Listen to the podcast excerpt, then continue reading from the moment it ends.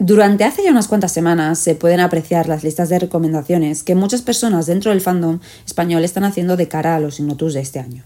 La gente aprovecha para promocionar su trabajo o el trabajo de compañeras y compañeros, amigos y amigas, o simplemente gente a la que admira y cuya obra está relacionada con la fantasía, el terror o la ciencia ficción. Listas de novelas, cuentos, relatos o incluso artículos pueblan las redes sociales, pero no veo tantas listas sobre tebeos. La categoría Mejor cómic en los Ignotus es bastante reciente. Se formalizó en 2003 con un TVO de los Cuatro Fantásticos y ha quedado desierta hasta dos veces desde que la categoría apareció. Este año, además, esta categoría se ha modificado para que solo entre TVO publicado por primera vez en ámbito nacional, algo que me parece bastante bueno para promocionar la creación de historietas propias de autores y autoras españoles, pero que presenta una problemática muy importante. ¿Qué pasa con todas las autoras y autores nacionales que se ven obligados a editar? o crear fuera para poder sobrevivir porque es algo inviable en España. Estas autoras y autores ahora quedarían totalmente descartados para la categoría. La cantidad de volumen que se produce de autores nacionales en otros países es una bestialidad en comparación con lo que se llega a producir aquí.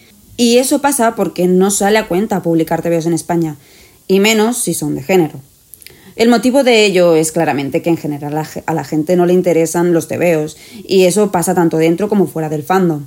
No hay una cantidad significativa de nominaciones porque simplemente la gente no lee TVOs. Y ahora, con la nueva normativa, lo poco que se pueda leer, que en su mayoría no es publicación nacional, queda totalmente descartada. Que el TVO siempre ha sido el hermano feo de la literatura y el cine no es algo nuevo. Está más que claro al ver qué tipo de obras suelen ganar o nominar en premios de género fantástico. Incluso pasa a veces hasta en premios más relacionados con el cómic. Estas obras suelen ser las que trascienden el medio y adquieren cierta relevancia, bien por la cantidad de premios que consiguen o bien por un gran boca a boca o una crítica bastante mainstream. Esto deja atrás una gran cantidad de publicaciones que se editan en la completa sombra y que no llegan a trascender tal vez lo que merecerían. Para una categoría de cómic de género nacional es un problema, porque no hay suficientes lectores implicados. Tengo la suerte de ser dibujante y expresarme mediante ilustraciones y tebeos, que casi siempre suelen ser de género. Y no contemplo que en unos premios dedicados a ello no se valorice una categoría que tanto nutre al género. Hagamos todos un esfuerzo tal vez por leer más cómics y si puede ser de género, mejor. Tal vez un día sea una, categoría rica en nominaciones, que se pueda llegar a diferenciar entre mejor cómic extranjero y mejor cómic nacional, y que se llegue a contemplar la categoría incluso de una forma mucho más abierta. Porque al final los Ignotus son considerados unos premios literarios y son y deberían ser también unos premios de cómic. Somos los tripulantes de Neo Nostromo. Hemos tomado el control de vuestras conciencias. Durante los próximos 25 minutos, vuestra atención nos pertenece y vamos a instalar en vuestros cerebros noticias, reseñas y editoriales relacionados con la literatura fantástica. Somos Miquel Cudoñ y Alexander Páez. Bienvenidos a bordo de la Neo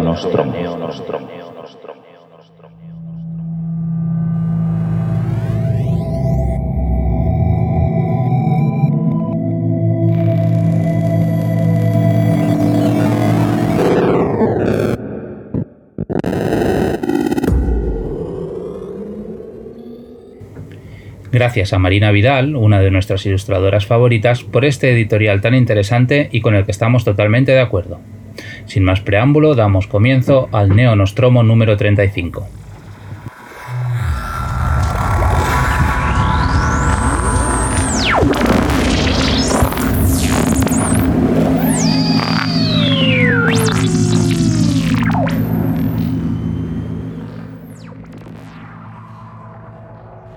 Voy a hablaros de Los Desposeídos, una utopía ambigua de Úrsula K.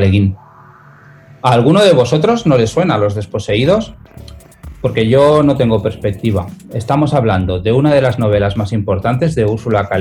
que además de ser una de mis escritoras favoritas, es una de las adalides de la ciencia ficción escrita por mujeres. Publicado en 1975, Los Desposeídos es un ejemplo estupendo de narrativa interesada en utilizar los recursos de la ciencia ficción para especular sobre sistemas políticos, y lo hace planteando una oposición muy bien articulada entre dos planetas vecinos con ideologías diametralmente enfrentadas y una relación de poder desequilibrada.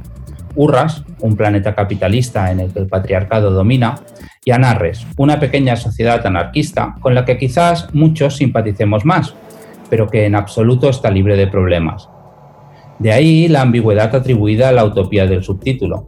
Es, ante todo, una novela tremendamente interesante que demuestra la idoneidad de la ciencia ficción para ofrecer una visión novedosa de determinadas cuestiones. Antes de entrar en los detalles más, digamos, argumentales, me gustaría hablar un poco de la estructura del libro, pues construye un artefacto muy pensado y condiciona del todo la recepción de la novela. Es más sutil de lo que parece.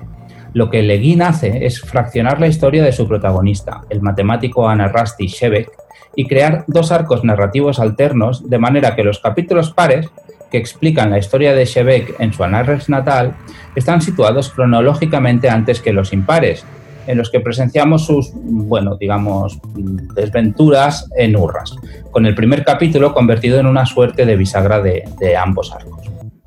Es una estructura que funciona y que le permite a Leguín articular el suspense y dosificar la información, haciendo más creíble y sólida la psicología, compleja, aunque con un punto de idealización, de Shebek. La prosa de Leguín es parca, sin alardes, y su habilidad se refleja antes en la estructura del texto y en su capacidad de mezclar trama con ideas de forma orgánica que en el estilo. El libro está tan organizado en torno a los dos polos que representan Urras y Anarres que una estructura que lo subraye le sienta bien y sirve para romper la linealidad de la trama y convertirla en un pequeño juego narrativo que le da más interés a la historia. La personalidad de Shebek ha cambiado tanto a lo largo de los años que narra la novela que alternar entre sus dos etapas aumenta la resonancia de las diferencias. Shebek, según declaraba la propia Leguin, está basado en la figura de Oppenheimer, amigo de los padres de la autora. Parece adecuado. Uno de los grises de Anarres es la cerrazón proteccionista hacia las ideas de la sociedad rival. Y cuando Shebek plantea una investigación cuyo desarrollo puede modificar por completo la manera de entender el universo y plantea la necesidad de comunicarse con Urras, el terremoto político y las consecuencias personales a las que se enfrenta recuerdan en parte a las del padre de la bomba atómica durante la Guerra Fría. En la historia de Shebek y su efecto revulsivo sobre la sociedad, o más bien las sociedades, de Urras y Anarres, se pueden rastrear un gran abanico de temas, a menudo en el área de contacto entre ciencia y sociedad, que convierten a los desposeídos en un libro capaz de sostener múltiples lecturas. Desde el papel que le otorga una sociedad a la investigación básica, cuyos frutos sociales, digamos, hay que buscarlos a largo plazo, hasta la necesidad de establecer lazos entre diferentes culturas para conseguir un progreso en el conocimiento humano, sin dejar de lado la explotación ideológica de los desarrollos tecnológicos un aspecto un tanto secundario, pero que a mí me parece interesantísimo, es la idea de que una parte fundamental de la fundación de Anarres, sociedad anarquista que lleva dos siglos en funcionamiento, consistió en la invención de un idioma artificial, estilo esperanto, diseñado para facilitar un pensamiento utópico. Se dificulta el uso de los posesivos, se desalientan las muestras de ego, etcétera, etcétera, etcétera. Hay muchos otros detalles de construcción del, escenario que son interesantes, como los relacionados con la estructura de la familia, el funcionamiento de la fuerza de trabajo o el desarrollo de los proyectos académicos. Es fascinante y todo ello sin olvidarle el interés de la trama. Tan fascinante es, de hecho, que en parte Anarres parece más real que Urras, que es difícil no leer como una caricatura de la sociedad norteamericana de la época de Leguín. Profundamente machista, individualista, llena de contrastes, no es de extrañar que la llegada de Shebek cause allí un, enorme revuelo y acompañarle en su lento y tortuoso proceso de adaptación a una cultura que nos resultará demasiado familiar es uno de los principales alicientes del libro. Encontrarse en ella como individuo, reafirmarse y reencontrarse en sus, ideales sin renunciar a los matices ni al espíritu crítico, es el reto al que se enfrenta Shebek y que Leguin conseguirá hacer vivir al lector. Es un libro enorme y tremendamente vigente, sobre el que podrían escribirse, y de hecho se han escrito, centenares de páginas. En castellano se puede encontrar una reedición en Minotauro y en catalán una maravillosa nueva traducción de Blanca Busquets en la editorial, en la editorial. Os animo a leerlo y a descubrir, si no lo habéis hecho todavía, por qué Úrsula K. es una leyenda en el mundo de la literatura de ciencia ficción. Genial, es un libro, es un libro muy, muy, muy importante para mí. Eh, de hecho, también lo es. Una, pequeña corrección a una cosa que has dicho al final. El libro no está reeditado por Minotauro. le hicieron una edición especial de tirada limitada, creo que hace un par de años, así en tapadura, pero el libro en castellano vuelve a estar eh, descatalogado. En cambio, en catalán sí que está eh, disponible gracias a, a eh, nada, era simplemente eso. Por otro lado, no, tengo mucho más que añadir, más que este libro me lo habré leído tres veces y cada vez que me lo leo es como que me lo leo por primera vez, un poco esa sensación de redescubrir continuamente ideas y conceptos y me parece un libro muy, muy, muy complejo eh, y de esos libros que, como has dicho tú, que no solo está vigente hoy en día, sino que lo estaba cuando se escribió y que seguramente lo estará un poco como, no sé, pasa con 1984 de Orwell, ¿no? que siempre está como vigente, siempre está al día, pese a ser un libro ya que tiene sus años.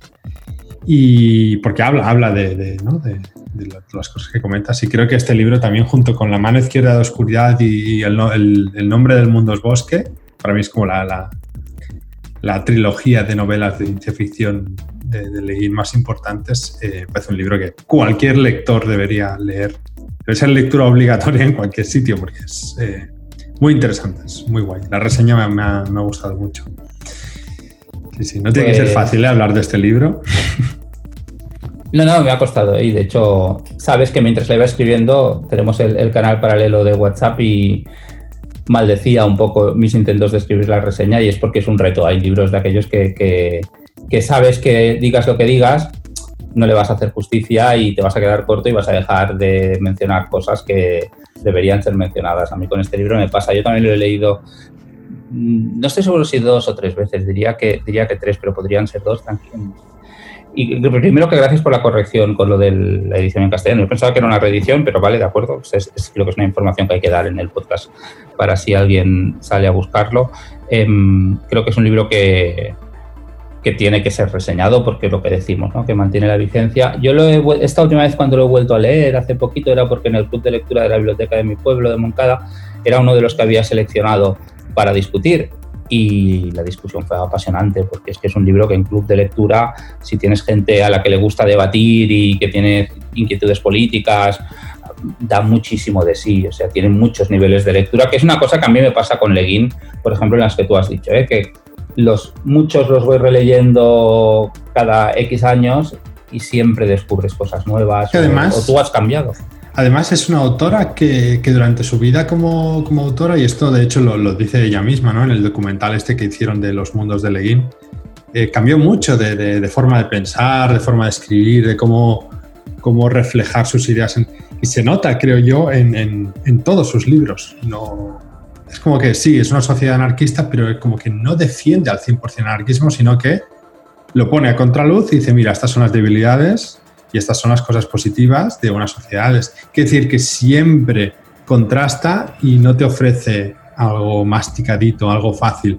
Siempre tienes para reflexionar, siempre habrá gente que, como supongo que habrá pasado en tu club de lectura, que si tiene una ideología más de derechas o más de izquierdas o, o es más religiosa o menos religiosa, verá una cosa más resaltada que otra en este libro. Y eso para mí es lo que lo hace tan especial, que tenga tanto por tantos lados y puedas verlo. Es como muy poliódrico este, este libro y, sirve, tiene muchísimos enfoques. No es, es, un libro complejísimo, complejísimo.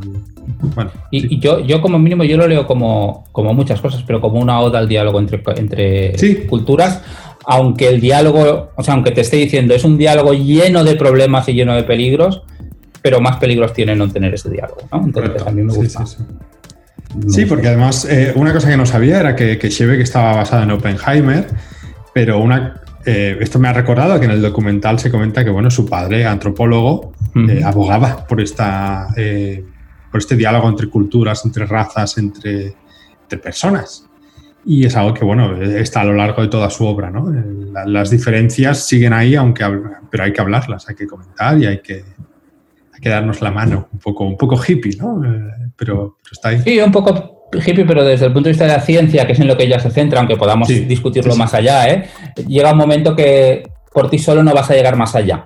Hmm. Si no te enfrentas a alguien capaz de darte una réplica, no vas a cuestionar, que es de lo que se trata en el fondo, no vas a cuestionar tus asunciones, ni sociales ni científicas, ¿no? Hmm. Y de eso se trata, para intentar romper el paradigma, ¿no? Entonces es interesante. Vale, no sé, no tengo mucho más que decir, pero es lo que recomiendo, simplemente. Sí, sí, sí, sí, sí, sí, exacto. Masterpiece.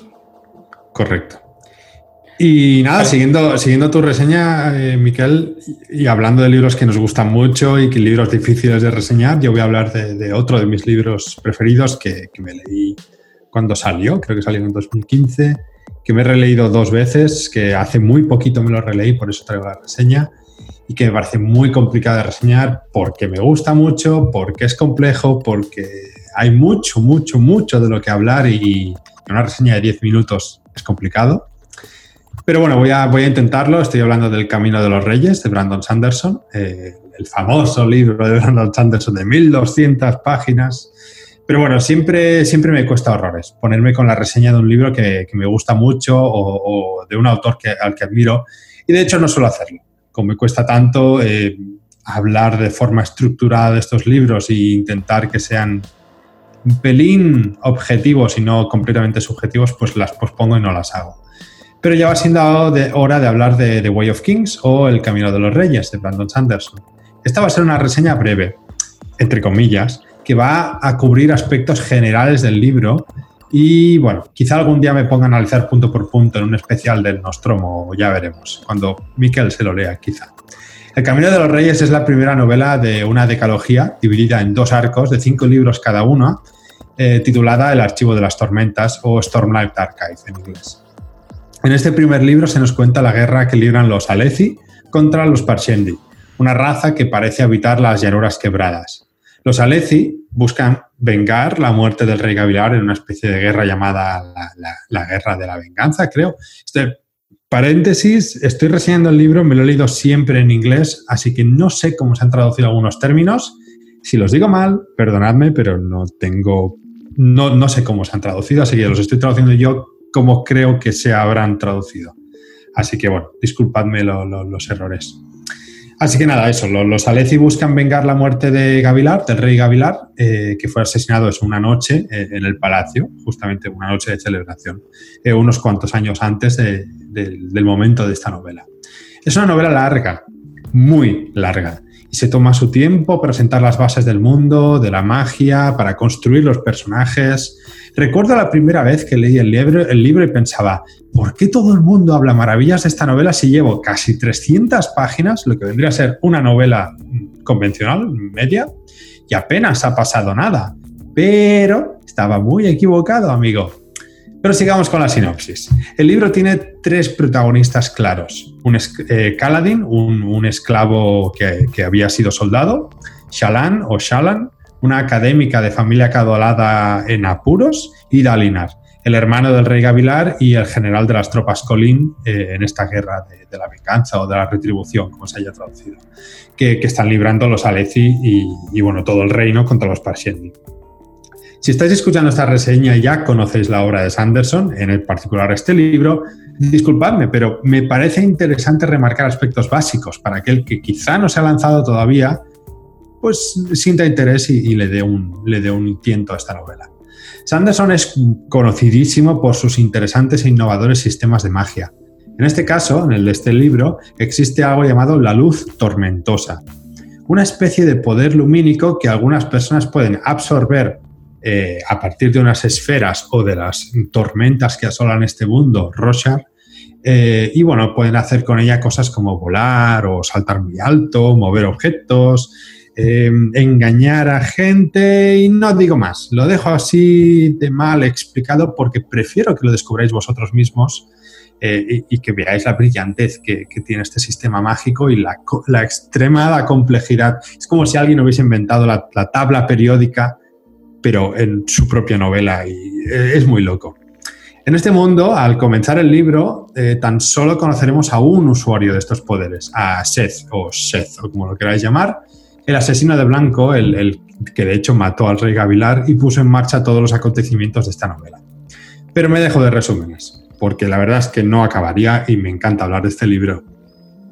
Esta es una historia dividida en 10 volúmenes de más de mil páginas cada uno, al que hay que sumar historias breves de unas 100 páginas que hacen de puente entre libro y libro, entre los libros principales, eh, como por ejemplo eh, Danzante del Filo, Y a esto además añadimos todas las teorías, los, los words of Brandon, que, que serían como las palabras de Brandon, que son respuestas a preguntas que hace el autor en, distintas firmas a los fans, y todo el material extra que el autor ha ido desarrollando a lo largo de los años y a lo mejor pues, está en foros o en su web o en la Wikipedia.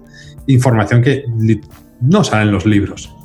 Por ello, El Camino de los Reyes es una novela introductoria. esto es así.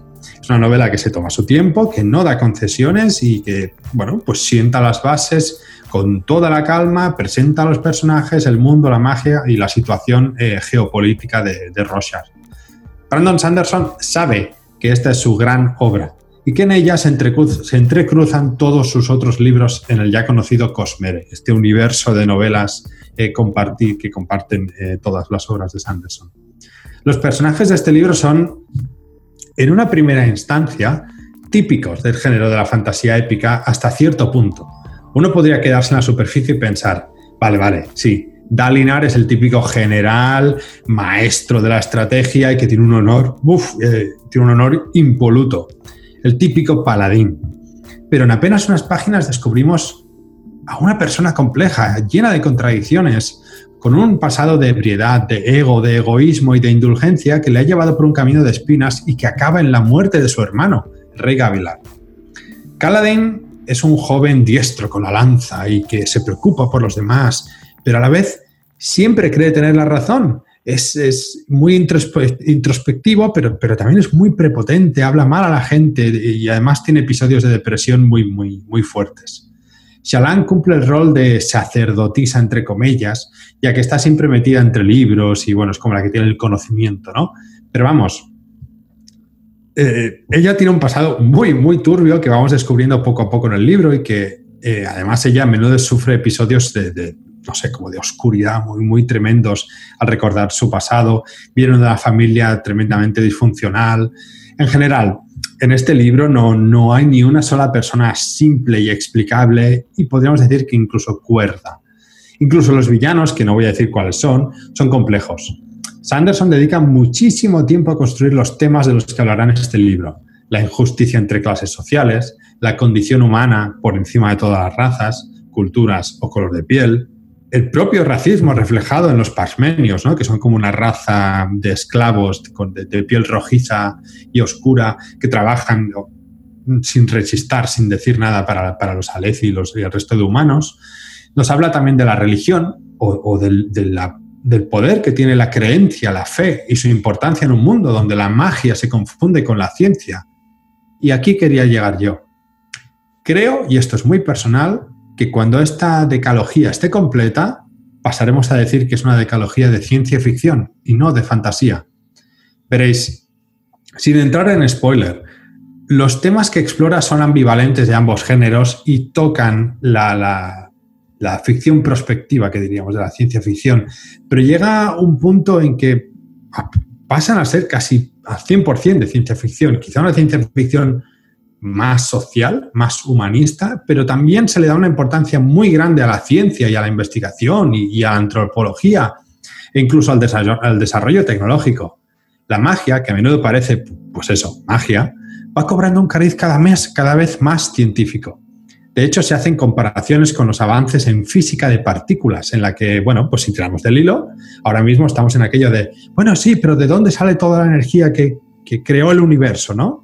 Y un poco estamos ahí en la obra de Sanderson, y no voy a hacer más spoiler, si os habéis leído todo lo que hay publicado de, esta serie. Sanderson es un aficionado a la ciencia, eh, de hecho él estudió química y en especial es un aficionado a la química y a la física, esto lo ha dicho en numerosas eh, ocasiones. Y yo creo que esto se refleja en cada página del libro. El espíritu investigador del autor se refleja de tal forma en la obra, en esta novela, que quizá estemos ante la próxima revelación del género. No lo sé. Esto, de nuevo, es una nota muy personal. En definitiva, no voy a hablar de la épica del libro, del maravilloso sentido del ritmo de la historia, de los millares, y literalmente digo millares, de detalles sembrados en cada página, en cada párrafo, que van cobrando sentido en tomos posteriores. Eh, paréntesis, esto es planificación y lo demás es tontería.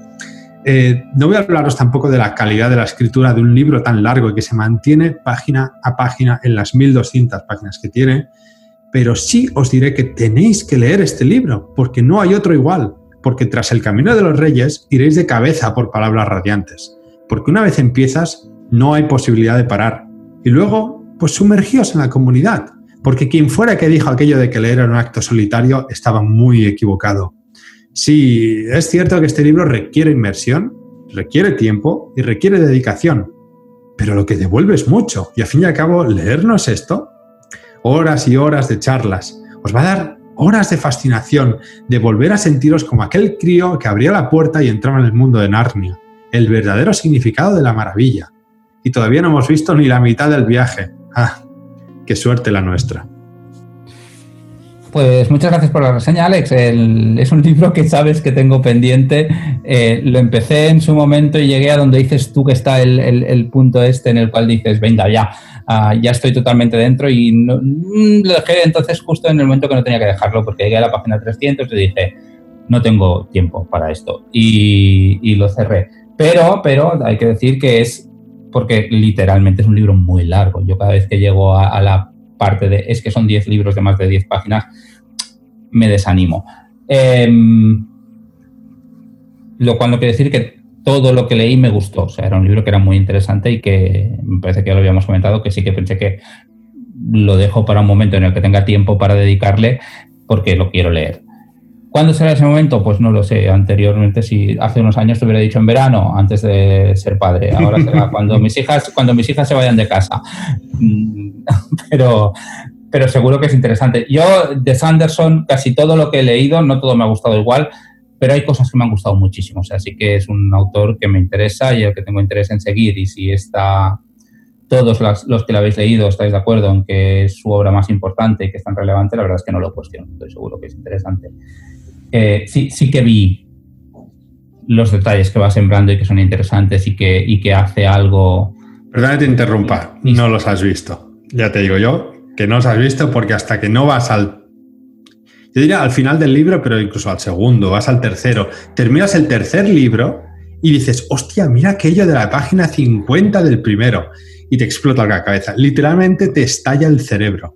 Es a ver, es muy quiero, quiero pensar que si asumamos mil páginas, aunque sean más, mil páginas por libro, y son diez libros, estamos hablando de diez mil páginas, he leído 300, quiero pensar que la historia aún me va a guardar sorpresas, obviamente. Claro que no lo he visto todo.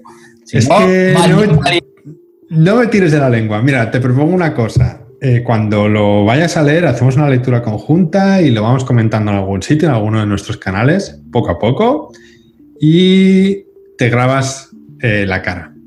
Te grabas eh, o haces un videoblog de tu lectura y cuando acabas el primer libro me dirás gracias Alex. Te lo agradezco de corazón. ya verás. Es que es... Eh, lo del videoblog de la cara no lo prometo, pero lo de la lectura compartida, si es mm. sin presión temporal, sí. Mm. Porque, bueno, ya sabes. sí, sí. Es que hay otra cosa que yo, a mí me pasó, ¿eh? A mí literalmente me, me tiraba hacia atrás lo de, hostia, es que no tengo tiempo, es que en lo que me leo este libro me leo otras cuatro novelas. Es que no vale la pena leer esas cuatro novelas, vale la pena dedicar ese tiempo. Lo cuestiono, a priori. Igual después no, pero que no valga la pena leerse las otras cuatro novelas. Para mí una de las cosas que me gusta leer es cambiar de libro. Matizando, no vale la pena leerse esas cuatro si la, eh, el cambio es a costa de no leerte este libro. No es como decir, me, voy a, leer tres novelas mediocres en cambio de leerme los desposeídos o los desposeídos de Leguín. No, léete los desposeídos de Leguín, aunque te cueste el tiempo que te cuesta leerte otros tres libros, porque es mucho mejor. Vas a sacar mucha más chicha. Pero lo, leo y se acaba el libro y puedo ir a otro libro, no me quedan nueve libros por delante. Pero mantengamos esa idea, mantengamos el reto y si me tengo que comer mis palabras, me las como sin ningún tipo de problema. Ya de, sabes eso. De todos modos, me parece erróneo pensar, me quedan nueve libros por delante. No es verdad, te quedan tres, que son los que hay ahora, no hay más. Y cuando salga otro, te leerás otro. Quiero decir, es una, yo creo que es la forma errónea de enfocarlo de, oh, es que me tengo que leer 10.000 páginas. Realmente no, te tienes que leer un libro de mil. Un libro de mil. Si te gusta. es ansiedad anticipatoria total. Sí, sí, pero no, no está justificada. Porque cuando hayas acabado el segundo dirás, ¿dónde está el resto? Por favor, lo quiero ya. Lo quiero ahora mismo. Y, te aseguro 100% que te va a pasar. 100%. Además te conozco, sé que te gusta la fantasía y sé que te gusta Sanderson, así que es totalmente irracional. Sí, sí, sí, tiene, tiene todos los hombres. No, no es irracional, es, es cuestión de tiempo, es, es, pereza si quieres, pero irracional. De hecho, esta reseña estaba un poco dedicada a, eso, a mitigar tus miedos. Así que ahí va. Has dicho tres veces son diez libros de más de mil páginas. No has mitigado mucho mis, mis miedos. Pero es que cuando te hayas acabado el primer libro dirás, menos mal que son 10 libros de mil páginas y pico. Menos mal. Y menos mal que saca eso, novelas cortas y... Porque muchos estamos diciendo eso de, pero tiene que haber más. O sea, es que esto es... Es, muy inabarcable. Ya, y, tengo muchas ganas eso de ver cómo progresa, de ver si se cumple mi... mi no sé cómo decirlo, mi, teoría. Sí, mi hipótesis de que va a ser ciencia ficción al final, cuando tengamos todo y el arco esté completo. Em, así que nada, veremos. ¿Tú crees que es el libro de fantasía o será la saga de fantasía más importante jamás escrita? Jamás, no lo sé, porque no creo que haya ninguna así, ni siquiera el Señor de los vale. Pero actual es posible que sea la más, o que vaya a ser de las más influentes. Sí, yo creo que va a recoger un poco el testigo ese que, que dejó Tolkien de la fantasía clásica, que muchos le imitaban durante mucho tiempo. Yo creo que actualmente hay muchos autores que están imitando a Sanderson en eso de, del tipo de construcción de personajes, del tipo de ritmo, un ritmo mucho más actual, más moderno, más cinematográfico, si quieres decirlo así, de un sistema de magia completamente científico, o sea, 100% científico, aunque tenga puntitos sobrenaturales, pero que, que puedes explicarlo perfectamente con una gráfica. Eh, este tipo de cosas yo creo que hay muchos autores que lo están haciendo, sí, sí. De todas formas, eh, no deja de ser fantasía épica, no diría tolkieniana, pero sí Robert Jordiana, ¿sabes? La rueda del tiempo y todo esto. Que a la vez es eso, tolkieniana. Pero bueno. Vale. No tengo más que decir. Bien. Algún, algún día lo leeré. Mañana. Era un libro bueno para confinamiento, pero ya llegó tarde, casi. No, precisamente no. Es un libro que hay que, hay que paladear. Eh, pues nada, ahí, ahí queda. Y terminamos este programa, este neonostromo, con una frase de Palabras Radiantes de Brandon Sanderson. Dice así, el honor ha muerto, pero veré qué puedo hacer.